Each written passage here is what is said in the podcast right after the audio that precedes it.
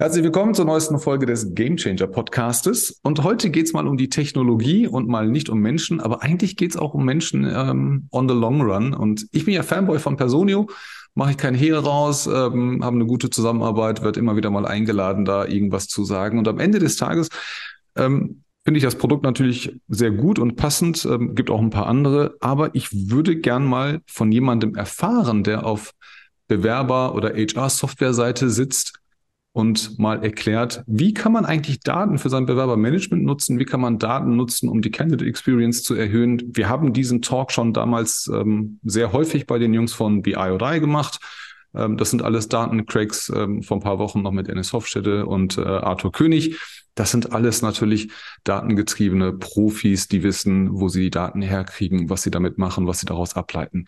Der gewöhnliche Mittelstand oder Kleinunternehmer, der muss das nicht unbedingt wissen. Und dann ist es natürlich ganz cool, when it comes handy with a solution, ähm, wie man immer so schön sagt. Und dafür habe ich mir einen ganz besonderen Gast eingeladen, den lieben Kalman Göri von Personio.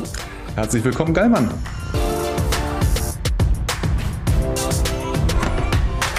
Vielen, vielen Dank für die tolle Intro, äh, Taiga. Ähm, äh, wirklich spannendes Thema und äh, ja, ich hoffe, dass ich äh, euch heute ein paar Insights geben kann. Äh, wie gesagt, ich glaube, es ist ganz, ganz wichtig hier, dass äh, das nicht die Silver Bullet Lösung sein wird. Äh, ich denke, das ist, das ist klar, aber äh, Anreize sollte es für euch heute geben, wie ihr Themen halt eben vielleicht in Zukunft ein bisschen anders machen könnt, ein bisschen anders denken könnt. Und ja, ich freue mich sehr, sehr auf den heutigen Podcast. Wir haben, wir haben uns ja auf dem einen oder anderen Event schon gesehen und der, der dich nicht kennt, ähm, der kennt kennt die wahrscheinlich von irgendwelchen Bildern bis häufig eingeladen, äh, reist natürlich auch durch die Gegend, muss man auch mal sagen. Faires halber ist auch nicht selbstverständlich, dass man das machen kann. Ähm, stell dich mal ganz kurz vor, bevor wir in das Thema Daten äh, reinspringen. Und ähm, ich habe ein paar Fragen mitgebracht. Ich bin mal gespannt, ob das äh, alles lösbar ist und wie weit der deutsche, ich sag mal, gewöhnliche Mittelstand, ähm, wie weit der heute aufgestellt ist. Ja, äh, klar, das kann ich ganz kurz machen. Ähm, genau, wie du schon richtig gesagt hast, mein Name ist Kalmann und ähm, ich arbeite bei Personio. Das sollte jetzt mittlerweile keine Überraschung mehr sein. Ich bin mittlerweile vier Jahre da, äh, habe die Firma schon begleitet, äh, seitdem wir ungefähr 150 Mitarbeitende waren. Das ist also ist lange her.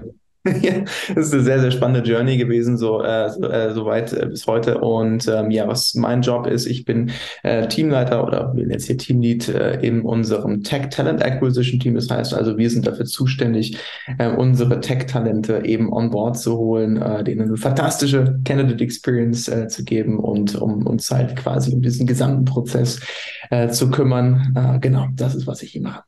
Perfekt. Das heißt, du bist eigentlich äh, quasi, quasi Kollege äh, von mir und von ganz vielen Zuhörern. Also ihr, du bist für das interne Recruiting eurer zukünftigen Mitarbeiterinnen und Mitarbeiter zuständig und nutzt natürlich auch eure, euer, euer Produkt. Ich habe eine Zeit lang ähm, mit Andreas Wiener Data Jobs gemacht. Ja, das, das, das war so ein Format, da ging es halt immer um Daten und HR.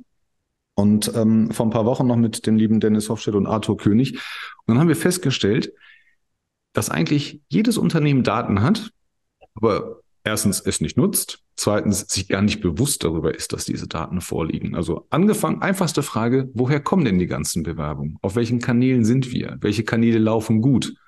Ja, man könnte ja dann hingehen und sagen, hm, sparen wir uns Kanal A, weil da kommt nichts, und dann pumpen wir das Geld doch lieber in Kanal B, damit da noch mehr kommt.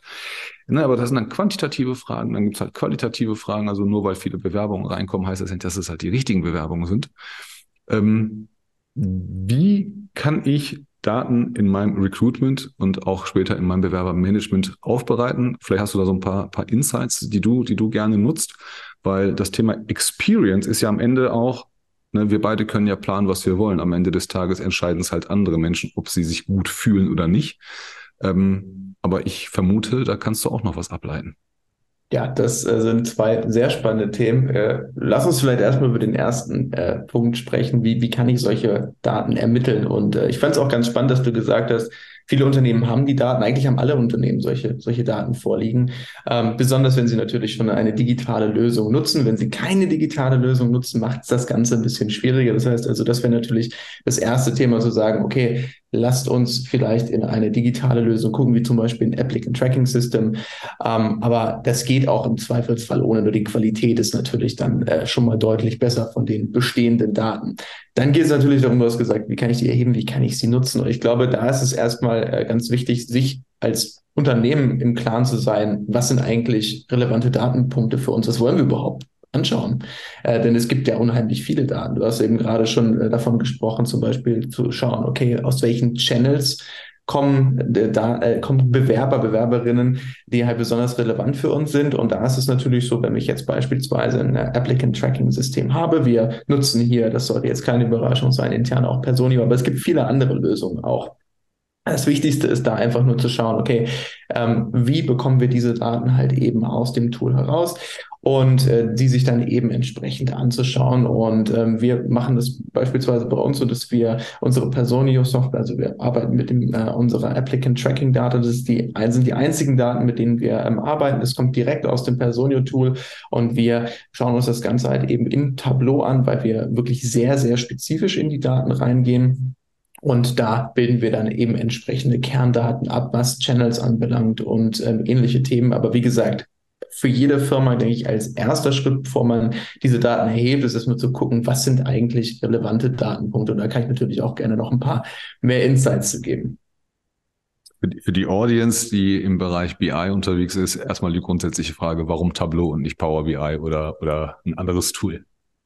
Für uns hat sich Tableau einfach als Gesamtlösung äh, sehr gut angeboten. Der, der, Entscheidungsprozess wurde vor zwei, drei Jahren gefällt. Wir haben uns natürlich viele andere Lösungen auch angeschaut. Es gab unterschiedlichste Kriterien. Am Ende wurde sich für Tableau entschieden. Ich muss dir ganz ehrlich sagen, ich habe nicht damals an dieser Entscheidung teilgenommen. Ich habe es von der Seitenlinie beobachtet, habe mich am Ende darüber gefreut, dass wir uns für ein Tool entschieden haben und kann auch sagen, nach äh, zwei, drei Jahren äh, Usage äh, von Tableau und eben auch einer speziellen Person, die wir nur dafür eingestellt haben, sich um diese Boards bei uns im Personalbereich zu kümmern, dass ich sehr zufrieden damit bin, weil es einfach unheimlich ausbaufähig und, äh, und äh, ich würde sagen adjustable ist. Ich glaube, das ist das, was für uns ganz, ganz wichtig war. Ja, sind beides, beides die eigentlich, die ich würde sagen, gefühlt äh, den Markt beherrschen, zumindest hier in der Bubble, äh, gibt die, gibt die Front Tableau, dann gibt's die Front äh, Power BI. Äh, ich glaube, die tun sich nicht so viel. Also da, da bin ich aber auch nicht äh, weit genug drin, um zu beurteilen, was besser ist. Aber ich habe das Gefühl, ähm, dass man mit, mit keinem so richtig falsch liegen kann. Das Ding ist, was ich immer mit, mit Zahlen und Dashboards habe, ist, ich habe das einmal live erlebt, da waren wir tatsächlich in einem Workshop für eine HR, für den HR-Bereich einer großen Bank und haben ein Dashboard gebaut. Und ähm, mit ganz, ganz coolen Zahlen, also auch wirklich mal abseits der, der typischen HR-Zahlen.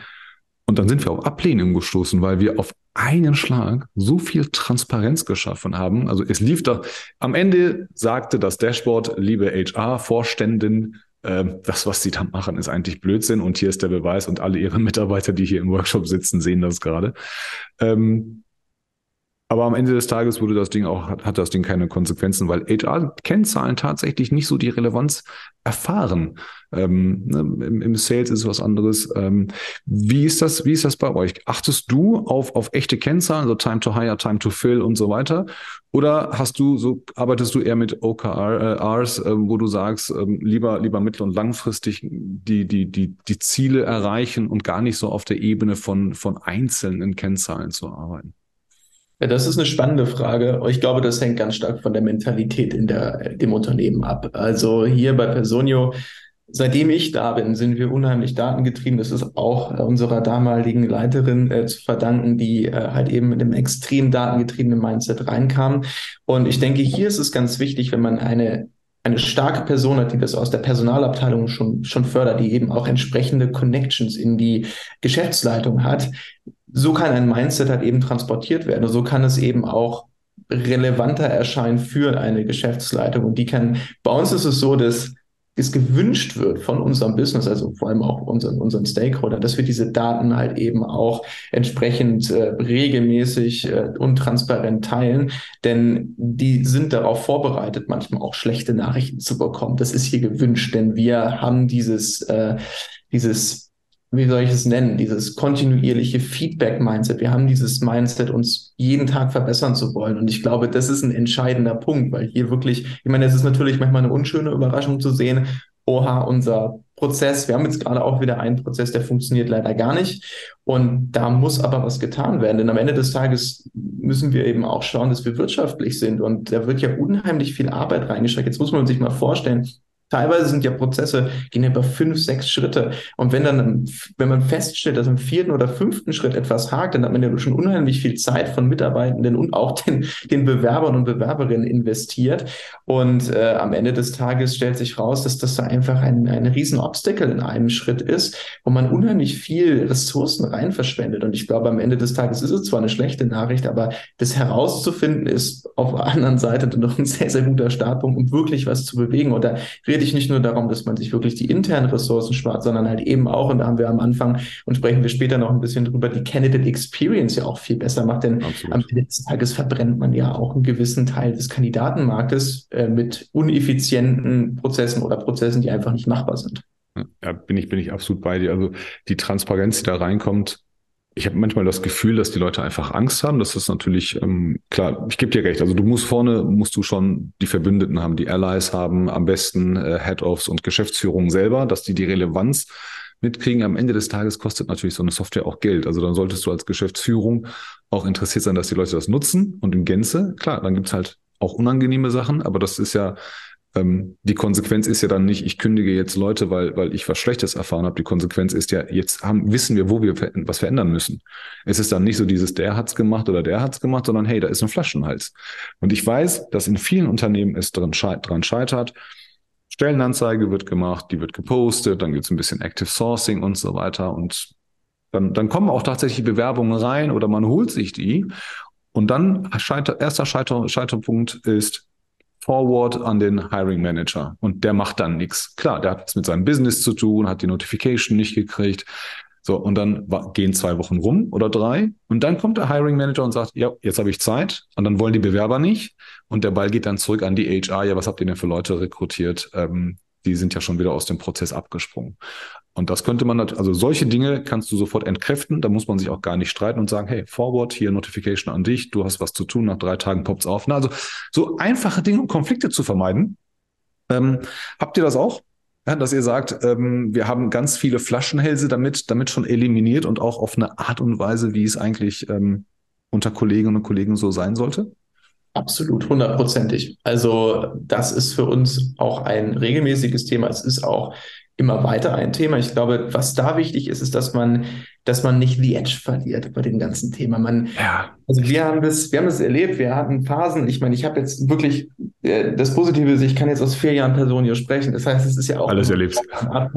Nein, gut, alles erlebt nicht es bleibt spannend. Aber ich denke, es kommen ja auch immer neue, neue Personen in die Firma, die neue Impressionen mitbringen, neue Approaches mitbringen. Das ist auch alles spannend. Aber man darf da, denke ich, als Talent-Team oder insgesamt als, als Personalteam nicht die Edge verlieren. Man kann eine Situation einmal gelöst haben, aber da steht ja schon die nächste Situation ein halbes Jahr später, kommt ja schon um die Ecke, wo man dann wieder seine, äh, seine, äh, seine Herangehensweise überdenken muss. Ich glaube, das ist hier halt eben wirklich der entscheidende Punkt. Und ähm, wir sind jetzt beispielsweise, was wir jetzt kürzlich gemacht haben, weil wir jetzt ähm, besonders in unserem ähm, Tech-Team sehr, sehr viel investiert haben, viele neue Mitarbeiter eingestellt haben und das eben auch in diesem Jahr weiter planen, ähm, kommen natürlich auch logischerweise mehr Hiring Manager rein, das Business, äh, die Coding Challenge Reviewers, das, das wächst alles.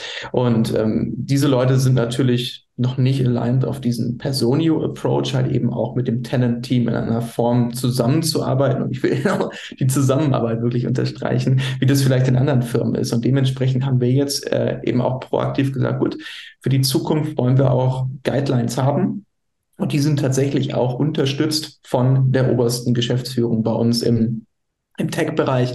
Das heißt also, was steht in diesen Guidelines drin? Das sind zum Beispiel Guidelines zum Thema, wie schnell muss eine Evaluation eingetragen werden. Denn ich verstehe das auch und das verstehen wir hier alle. Ähm, das Business äh, arbeitet mit uns zusammen, aber die haben natürlich auch äh, einen Kernjob. Das ist jetzt bei einem Engineer nicht unbedingt interviewen, sondern eher coden und das ist auch in Ordnung.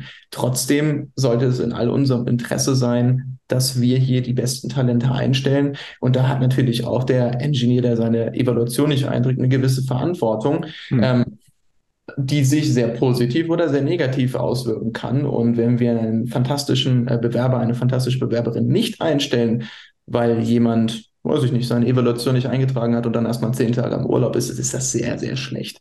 Und äh, wie, wie, gesagt, hier ist, denke ich, das Wichtige, dass man sich wirklich klare Guidelines überlegt. Ähm, da kann man eben auch sehr gut in die Daten reinschauen. Und du hattest ja vorher auch gefragt, was für Daten schauen wir uns an. Das sind genau die Daten, die wir uns anschauen. Wir können das wirklich aufdröseln per Position.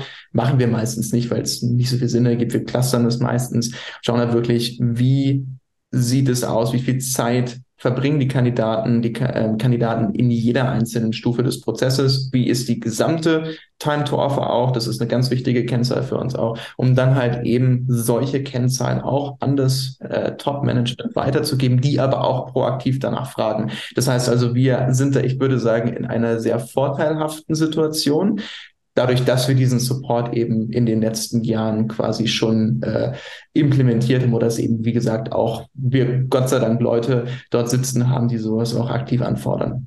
Ist auf jeden Fall Arbeit. Also es ist keine Selbstverständlichkeit, dass auch bei euch, also auch bei euch, ähm, das nicht, das nicht in, den, in der DNA der Leute ist, ähm, selbstverständlich natürlich. Ähm, auf der anderen Seite, es geht ja um Arbeitserleichterung. Also wenn ich mir, wenn ich mir jetzt an unsere Kunden denke, so ich nehme jetzt mal einen Industriekunden, vierstellige Mitarbeiteranzahl, da passieren äh, genau die Dinge, die du gesagt hast, immer noch. Jeden Tag passiert irgendwas. Das ist ja, ich meine, bei, bei den ganz, ganz großen Unternehmen passiert ja auch jeden Tag was. Man hört halt einfach nicht, weil es nicht auffällt. Ne? Aber ähm, ja, großer, großartiger Bewerber, tolle Bewerberin, bleibt einfach nicht mehr in der Loop, weil sie sagt, ja, hier, ich habe dreimal nachgefragt und hier passiert nichts mehr. Und wenn sie eh so toll sind, dann, dann haben sie auch noch ein, zwei andere Angebote ähm, das muss ja auch alles im Einklang sein. Also Candidate Experience, ja, die muss nicht perfekt sein. Also ich sage immer, hey, ihr müsst das nicht super, super, super machen. Macht so, ne, dass es euch nicht überlastet. Das ist ganz, ganz wichtig. Es darf eure Organisation nicht überlasten. Und ihr müsst es aber auch so machen, dass die Leute auch die Wertschätzung, das Interesse ähm, und auch diese, diese anfängliche leichte Verbundenheit, ja, weil wir beide waren ja, oder, oder, oder ich war auch mal angestellt und du kennst das auch. An einem Punkt denkt man sich, oh, ich kann mir schon vorstellen, da zu arbeiten. Ich würde gerne da rein. Und das darfst du nicht verpassen. Aber wie, wie, kriegst, wie kriegen wir Daten und Emotionen in einen Einklang, dass wir sowohl auf Recruiter-Seite als auch auf Kandidatenseite zufrieden sind und Bock haben aufeinander? Welche, welche Daten spielen dir da in die Hände, wo du sagst, hey, wenn das gegeben ist, dann merke ich schon bei den Leuten auch, dass das Feuer brennt schon ein bisschen heißer und wir haben auch richtig Bock. Das ist, äh, das ist ein guter Punkt. Ich würde sagen, ich würde sagen, auf jeden Fall Time to Offer. Das ist, das ist definitiv ein entscheidender Faktor. Gerade, ich meine, für uns ist es jetzt momentan sehr wichtig, dass wir wirklich die absoluten Top-Talente, besonders im Tech-Bereich, aber eigentlich äh, wirklich in jedem Bereich einstellen. Und diese Top-Talente sind natürlich in vielen verschiedenen Prozessen. Und ähm, wir sind hier im Wettbewerb wirklich mit den auch weltweiten Top-Unternehmen. Das heißt also, die schauen natürlich genauso wie wir auf Themen wie Candidate Experience. Ja. Und ähm, für uns hat sich auf jeden Fall ergeben, wenn wir die Ersten sind, die ein Angebot machen, dass das einen gewissen Vorteil schon mal hat. Ja. Was wir zum Beispiel auch machen ähm, und erheben, ist grundsätzlich unsere äh, sogenannte Candidate Net Promoter Score. Ja, dadurch, dass sich natürlich unheimlich viele Findings äh, messen. Das sind, äh, ist eine Umfrage, die wir über äh, unser Recruiting-Tool rausschicken. Äh, die ist verankert in einem Template bei uns im Personio an jeden Bewerber, an jede Bewerberin, die unseren Prozess durchlaufen hat. Und dahingehend lassen sich natürlich auch gewisse Learnings finden. Ähm, ich habe jetzt zum Beispiel jetzt auch mal geschaut, ich habe ja ein paar. Äh ah, ist, das, ist, das, ist das dieser Link, den man eigentlich kriegt, einen Tag später oder eine Stunde ähm, und dann, hey, wie hat dir das bis jetzt gefallen? Genau, das machen wir, äh, machen wir immer zum Ende des Prozesses, um halt unsere Learnings zu ziehen. Also Aber jetzt mal, jetzt mal eine kritische Frage. Wie, ja. ist denn der, wie ist denn der Wahrheitsgehalt? Ich, ich habe ich hab letztens, ich hab letztens äh, äh eine SaaS-Lösung uns angeschafft. Ja, das war auch alles super. Ich, ich wusste, was das Ding kann. Ich wollte es haben. So, und am Ende kriege ich so eine E-Mail. Dann, dann klicke ich so tak, tak, tak, tak, tak durch, ja, und habe dann, hab dann mir zehn Sekunden Zeit genommen. Jetzt, jetzt mal Hand aufs Herz. Wahrheitsgehalt?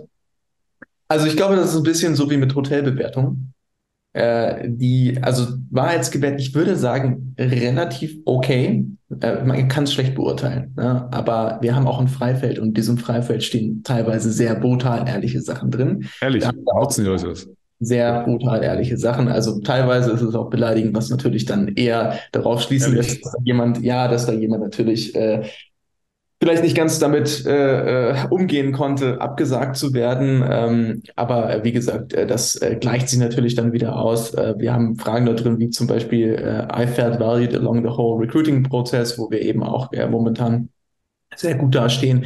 es wird immer, es wird immer negative Feedbacks geben. natürlich ist die Tendenz auch so, dass jemand, der jetzt abgesagt wurde, eher sowas aus ja. oder Brust rauslässt. Ne? Aber ich denke, auf der anderen Seite, wie gesagt, klammern wir mal diese sehr direkten und teilweise aggressiven Feedbacks dort aus und fokussieren uns wirklich auf die, die konstruktiv sind. Ich denke, da konnten wir schon wirklich viele Learnings draus ziehen und beziehungsweise ich denke, dass sie so, ich weiß es. Ähm, ich spreche da beispielsweise von einem äh, Thema, was wir in den letzten Jahren hatten. Wir haben damals unheimlich viele Take-Home-Challenges verschickt bei uns im Tech-Bereich, aber auch im Business-Bereich. Also viel, die mit äh, die zukünftigen Mitarbeiter, hoffentlich die Bewerber und Bewerberinnen, die mussten wirklich viel zu Hause arbeiten äh, an unseren Challenges und die dann halt eben nochmal präsentieren. Das war ja in den letzten Jahren äh, bei vielen Unternehmen so. Und dann kam eigentlich erst der Move zu den äh, Live-Challenges und genau das war halt auch etwas, was wir dort ablesen konnten, weil wir diese CNPS, so nennen wir das Candidate Promoter Score Survey, wirklich schon seit, ich glaube, dreieinhalb Jahren rausschicken. Und da sieht man richtig eben auch entsprechende Trends und wie wir dann eben auch darauf reagiert haben und dann eben auch sehr positives äh, Feedback teilweise äh, zu diesen äh, Änderungen und Neuerungen bekommen haben.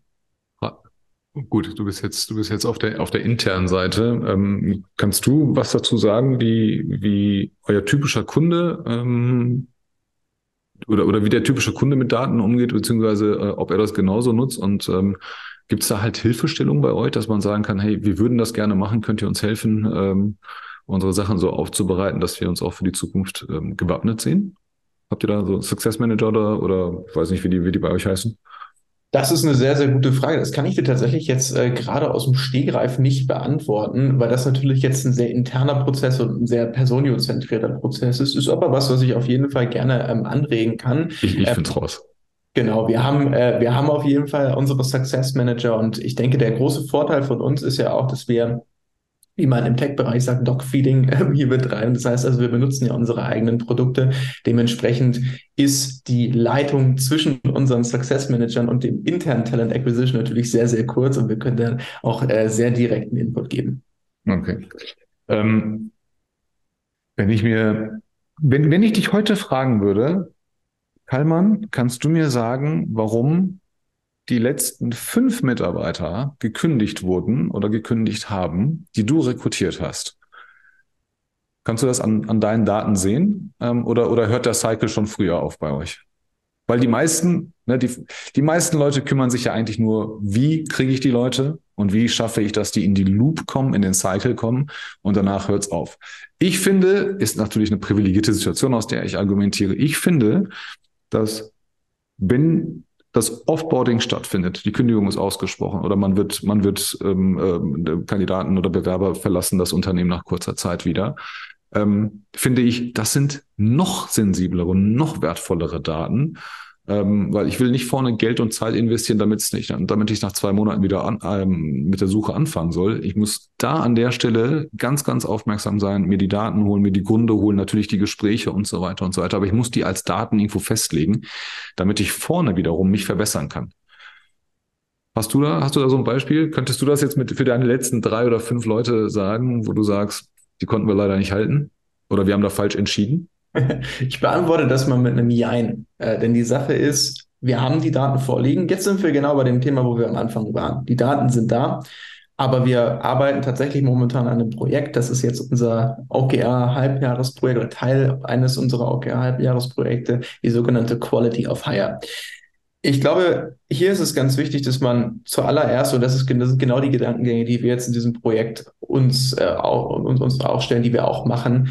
Ähm, ich glaube, es ist ganz wichtig, erstmal darüber nachzudenken, bis wann hat eigentlich der Recruiting-Prozess einen Einfluss darauf, dass jemand kündigt oder gekündigt wird. Ja, es ist fraglich zu sagen, wenn jemand jetzt nach zwei Jahren gekündigt wird, ob am Ende des Tages wir im Recruiting dann Fehler gemacht haben. Und da mittlerweile so viele, so viele unterschiedliche Dinge passiert, persönliche Dinge, Dinge, ah. was weiß ich, mit der Führungskraft oder irgendwelche anderen Geschichten. Vielleicht kamen andere spannende Angebote. Ja? Das heißt also, wir haben uns jetzt intern mal darauf festgelegt und wie gesagt, äh, momentan ist es so, dass wir gerade mitten im Projekt sind. Ich kann aber vielleicht ein bisschen erzählen, was wir jetzt so für Schritte unternommen haben. Wir haben erstmal festgelegt, gut, was wollen wir uns eigentlich für einen Zeitraum angucken? Wir haben jetzt gesagt, gut, bei uns ist die Probezeit üblicherweise sechs Monate. Monate.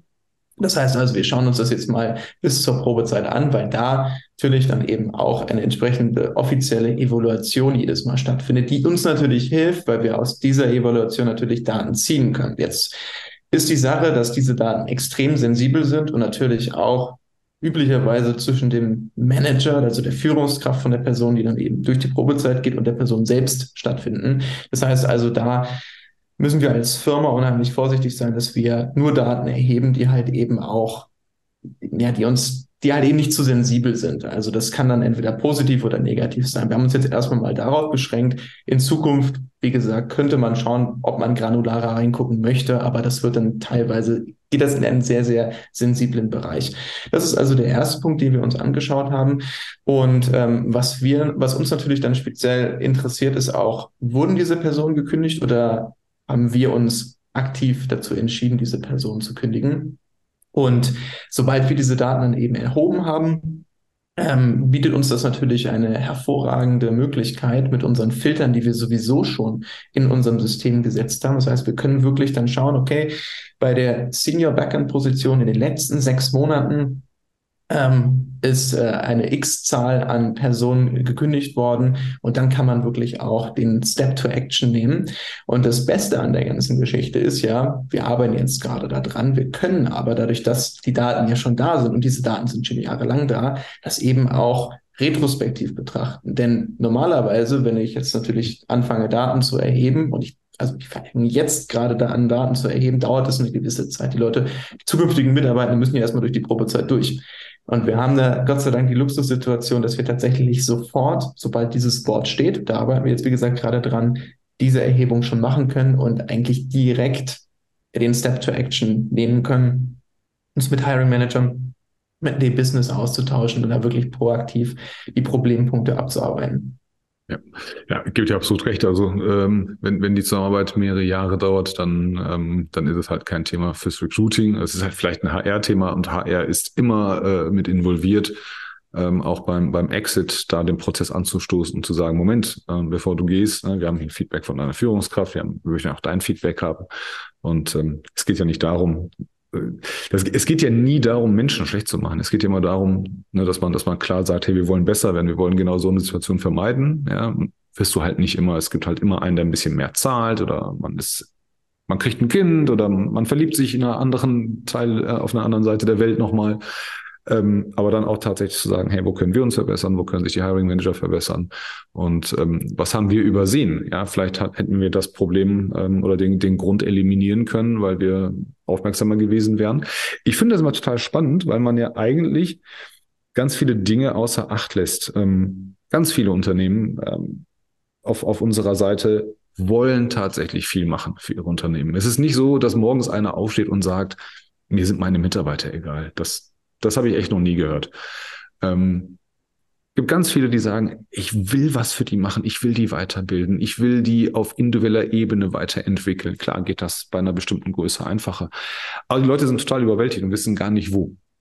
Ähm, wie kann ich, weiß ich gar nicht, ob das, ob das möglich ist, aber wie kann ich ähm, diese, diese, diese individuellen Entwicklungsmöglichkeiten, die es ja von vornherein schon gibt, wenn Bewerber das äußern und, und sich das wünschen, ähm, wie kann ich mit diesen Daten arbeiten? Gibt es da so, so, eine Möglichkeit, dass ich sagen kann, hey, das, was der sich wünscht, ja, auf Weiterbildung oder auf Wachstumsebene, auf persönlicher Ebene und, der, und die Jobperspektive, das matcht, das kann ich heute schon festlegen und dann können wir das auch automatisch nachverfolgen? Oder ist da, bin ich da schon wieder zu weit äh, äh und spacig unterwegs? Das ist, ist ein super spannender Punkt. Ähm, also ich würde sagen, wie wir es bei uns machen, wie, wie wir auf die Bedürfnisse von unseren Mitarbeitenden eingehen, ob es jetzt Weiterbildung sind oder jegliche andere Bedürfnisse, ja. das passiert bei uns einfach durch Company-Wide Service. Ähm, in der Vergangenheit, als wir noch kleiner waren, sind die, haben die öfters stattgefunden. Ich glaube, boah, ich muss mich mal überlegen, ich glaube 2019, 2020 sogar alle halbe Jahr äh, oder alle, alle, alle, alle Quartal, glaube ich sogar, dass man halt so kleine Service hat und wirklich mal den Gesamtschnitt von den Mitarbeitern, die das war ja damals nicht, wir waren ja damals nicht so groß, zu sehen und zu schauen, okay, was, was können wir für die machen? Und das sind dann entsprechend auch die Daten gewesen, die wir erhoben haben. Wir sind jetzt nicht reingegangen und das machen wir heute auch nicht ähm, in individuelle Kandidatenprozesse oder es sind ja dann Mitarbeitende ne? oder bei individuellen Mitarbeitern und haben gesagt, Mensch, was würdet ihr euch denn wünschen? Ähm, wie gesagt, wir müssen natürlich schauen, mittlerweile sind wir fast 2000 äh, Mitarbeitende, ähm, dass wir, dass wir idealerweise, idealerweise Lösungen finden, die uns ganzheitlich und langfristig weiterbringen. Und ähm, so gern wir natürlich auf individuelle Wünsche eingehen wollen, äh, so wenig ist das natürlich möglich, je größer man als Firma wird. Ne? Ich glaube, was ganz wichtig ist am Ende des Tages, wenn es dann auch darum geht, diese Themen sich anzunehmen, weil ich meine, da sind wir jetzt wieder bei dem Thema, man erhebt dann die Daten, ja, und dann, ich glaube, da ist es einfach ganz wichtig und das muss ich einfach transparent sagen, wir haben ein unheimlich starkes und großes Team. Ich müsste jetzt tatsächlich nochmal bei uns im äh, Slack in der Gruppe nachschauen, aber ich würde jetzt gerade mal schätzen, dass wir in unserem, äh, wir nennen es People, ähm, People Workforce and äh, Information Team, wir sind 50 bis 60 Mitarbeitende dort und ich sag mal, in den meisten Firmen, die mir so bekannt sind, im, im Mittelstand sind halt doch deutlich weniger Personen im HR. Auch, auch bei, auch bei Corporates.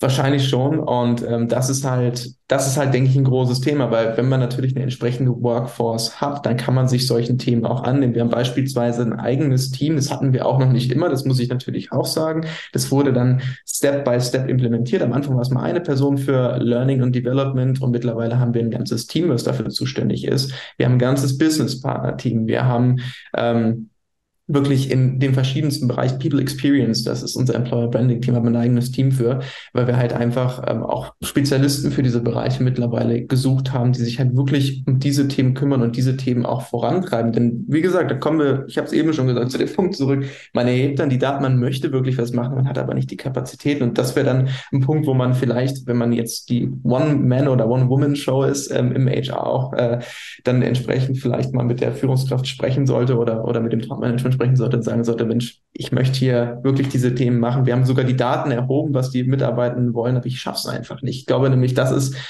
so ein bisschen der Kasus Knacktus in, in vielen Firmen. Aber theoretisch könnte das ja auch jeder Hiring Manager ähm, selber machen, ja, für seine Mitarbeiterinnen und Mitarbeiter und hingehen und sagen, ich gucke mir, ich ziehe mir die Daten, die sind ja da. Ne, im, Im Sales machen wir das ja. Also jedes Unternehmen hat eine Datenqualität im Bereich Sales, äh, im Marketing. Äh, da kann man fast jeden Euro tracken in der Google-Kampagne. Äh, jedes Unternehmen, äh, auch wenn es konservativ und, und vielleicht nicht so up-to-date ist, weiß, was ein Neukunde kostet, was man da macht und, und so weiter und so weiter. Und der Chef will ja auch immer wissen, was macht denn der Vertrieb der Außendienst? Ja, die sind nie da. Ich will aber wissen, wie viele Termine die haben und, und was da besprochen wurde. Ja, das ist ja nichts anderes. Das ist ja genau die gleiche Vorgehensweise, einfach nur aus einer anderen Perspektive, ähm, um zu sagen, hey, ich gucke mir das mal an. Irgendwo ist der Wurm drin. Oder ich gucke mal an, warum wir immer nur gleichen Schlag von Mensch kriegen. Oder ich brauche noch mehr von dem gleichen Schlag. Ja, wie kriege ich die? Ähm, das ist ja, das ist ja bei einigen Teams total vorteilhaft, wenn sie homogen sind und bei anderen halt nicht. Aber die Sachen sind halt da und ähm, verstehe das absolut. Also Kapazität im HR, ich poste jeden Tag darüber. Also äh, ist, ist leider so, es hat noch nicht die, die Dringlichkeit oder die Relevanz erfahren, die wir, die wir eigentlich dringend bräuchten. Aber ähm, ja, wir, wir haben Hoffnung und zur Arbeitserleichterung gehört ja dazu. Dafür gibt's ja halt ähm, euch und, und andere Anbieter, damit die Leute halt nicht die repetitiven Aufgaben machen oder sich nicht aufhalten müssen, sondern die Sachen aufbereitet kriegen. Wir werden ja ähm, noch eine Folge machen demnächst und werden, werden über, über eine Stufe weitersprechen. Aber wenn ich mal zum Abschluss mir den typischen Mittelständler male, die typische Persona, sagen wir mal, irgendwo ja, der typische vielleicht nicht, aber so ein Unternehmen zwischen 100 und 200 Mitarbeitern. Da gibt es jetzt jemanden in der HR für Lohnbuchhaltung und Arbeitsrecht, äh, vielleicht die, der Ehemann oder die Ehefrau und dann gibt es vielleicht noch ein, zwei Leute da, ähm, die da, die, die so ein bisschen Social Media machen und ein bisschen sich mit Bewerbern kümmern und ganz tolle neue Ideen haben.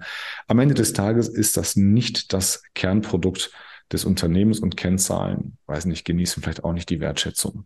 Wenn du dir drei Kennzahlen im Recruiting nennen müsstest, wo du sagst, ohne die geht nichts, da muss jeder drauf schauen. Welche drei wären das?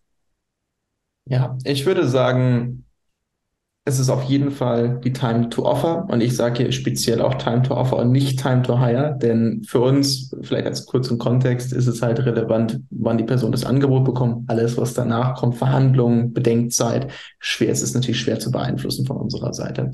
Das wäre das erste. Time also to time, time to Offer time für alle, die es nicht wissen und für alle Entscheider und Geschäftsführungsorgane äh, ist die Zahl, also von, ich sage also übertrieben, vom Erstkontakt bis wann können wir dem Bewerber oder der Bewerberin ein Angebot vorlegen als Zeichen, hey, wir wollen dich im Unternehmen haben.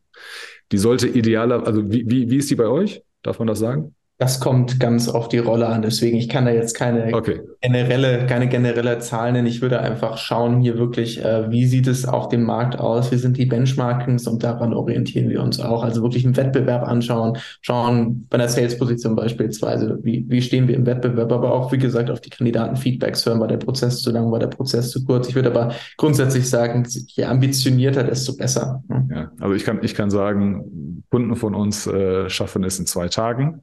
Ja, ich habe auch schon am selben Tag schon gehabt, äh, ist aber auch die Seltenheit. Und es gibt aber auch Kunden, danach sechs Wochen, sieben Wochen, dass man sich dann erst Gedanken macht. Das gibt's auch. Aber ja, je, je weniger Tage auf der Uhr stehen, desto besser. Welche, welche zweite Zahl hast du? Die zweite Zahl wäre bei uns definitiv die Offer Acceptance Rate. Das heißt also, oh, wie viele und wie viele von den Personen akzeptieren denn eigentlich am Ende des Tages das Angebot? Ja? Weil am Ende des Tages ist es natürlich auch so, dass unheimlich viel Ressourcen und Zeit investiert wurde. Wir haben sehr viel Geld ausgegeben, um zu diesem Schritt zu kommen. Und wenn dann natürlich eine Absage von Kandidatenseite kommt, das ist schwierig. Ne? Und vielleicht dann auch gleich äh, im Zusammenhang damit, weil für mich spielt es spielt es zusammen wirklich auch das qualitative Feedback von den Kandidaten. Das holen wir tatsächlich auch immer ein. Also es ist ein unangenehmer Punkt, wenn äh, der, die Kandidatin dann sagt, na Leute, ich nehme das Offer jetzt nicht an. Wenn dann da auch keine Begründung drinstehen sollte, sind äh, alle unsere Teams auch wirklich dazu angehalten, nochmal nachzufassen und zu sagen, akzeptieren wir, gar kein Thema, super schade, aber so ist das Leben. Könntest du vielleicht uns noch kurz einen Grund dazu nennen? Warum ist das Ganze so? Ja, also ich finde bei, bei Offer to Acceptance, die sollte hoch sein. Ähm, in der Geschäftsleitung heißt es meistens, ja, es ist alles zu teuer, natürlich nehmen die an. Nee, das hat damit nichts zu tun. Ähm, das, was du gerade gesagt hast, ist halt wichtig. Bis zur, bis zur, bis zum Offer wird Zeit und Geld investiert. Recruiter, Software, Hiring Manager, Interviews, Pläne und so, das kostet alles Geld. Das wird so oft ausgeblendet, dass also die ganzen Akquise äh, würde man im Sales sagen, ähm, da, da bindet man alles rein, um am Ende dann ein Angebot vorzulegen, wo die Leute sagen, ey, sorry, das geht nicht. Ne? Also, dass man nicht alle kriegt, ist klar, aber die, die Acceptance Rate sollte auf jeden Fall ähm, sehr, sehr hoch sein, damit sich auch die ganze Vorarbeit lohnt. Ansonsten hast du ein Problem, dass du dir halt selber neue Recruiter holen musst, weil du dir deine eigenen Leute frustrierst äh, die dann sagen, sorry, wir müssen hier aus ganz wenig ganz viel machen. Das klappt einfach nicht. Ähm, aber schon lange nicht mehr gehört auf, auf Seiten von Recruitern, die, diese Zahl, muss ich ganz ehrlich sagen. Finde ich gut. Ja, was wir zum Beispiel da auch machen, um diese Zahl natürlich höchstmöglich zu halten, ist, wir binden beispielsweise auch unsere Hiring Manager in die Offers mit ein. Das okay ist eine, eine Practice, die wir, glaube ich, so vor zwei Jahren eingeführt haben und die uns wirklich, wirklich deutlich nochmal äh, ein Leap Forward gegeben hat. Äh, und zwar ist es dann natürlich so, man muss sich wieder überlegen, der Bewerber, die Bewerberin ist in einigen Prozessen und besonders vom Offer geht es ja darum, nochmal wirklich das i-Tüpfelchen zu setzen. Und einfach von der Wertschätzung her, wenn da dann nicht nur der Recruiter der, oder die Talent Acquisition Managerin sitzt, sondern auch noch der zukünftige Chef, weil der Hiring Manager natürlich im Regelfall wichtig der oder die zukünftige Chefin auch ist, das ist einfach nochmal Wertschätzung. Und vor allem ist das Tolle, man spart ja auch noch Zeit, denn da kommen auch nochmal Fragen. Da kommt auch nochmal ein Mensch, ja, und hat sich jetzt im Team nochmal was geändert. Und ich kenne das aus meiner aktiven Zeit ähm, als als Individual Contributor im Talent Acquisition noch, ich, ich kann diese Fragen manchmal nicht beantworten. Ich bin natürlich äh, ich bin natürlich gut vorbereitet auf die Rolle, aber was jetzt natürlich in den letzten zwei Wochen im Team passiert ist, das weiß ich nicht. Und da, wie gesagt, Zeitersparnis, Wertschätzung und das ist wirklich, wirklich ganz fantastische Themen. Und vielleicht noch ein letzter Tipp hier für vor allem auch die Personen, die jetzt in Unternehmen arbeiten, die ein bisschen kleiner sind, die vielleicht nicht die absoluten Top-Gehälter zahlen können.